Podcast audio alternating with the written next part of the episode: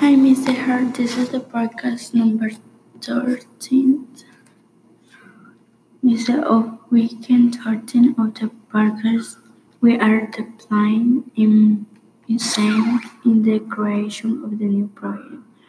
For this week, I want you and your group to make a podcast about your solution creation creation process. As first the following question. The first question is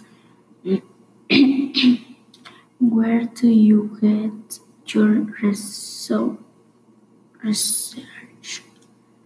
Our research is to to get from your our computer and we think before look for it on the computer.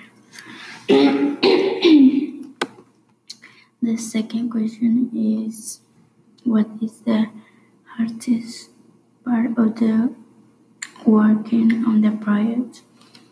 The most difficult part of the project is when when are designed to to, to the project like design like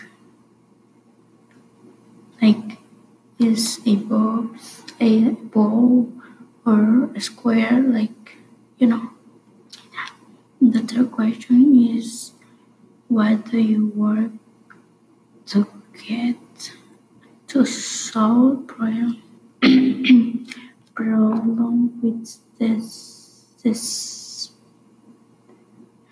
the long development for your projects development for your project to solder the designs we take out the glass and then solve in the project of the tower.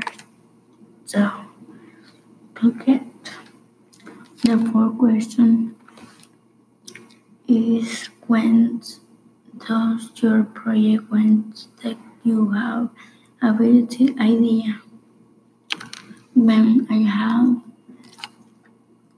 a good idea whenever is everything in their group is agree.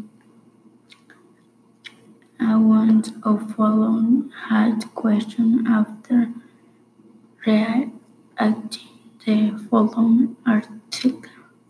What um the question number five say what have to you do you do do to yourself? What I did for my for me was that I cut my hair, but it did it did don't look good. But my mom fixed it. Okay, this is it. This is the last question. Um,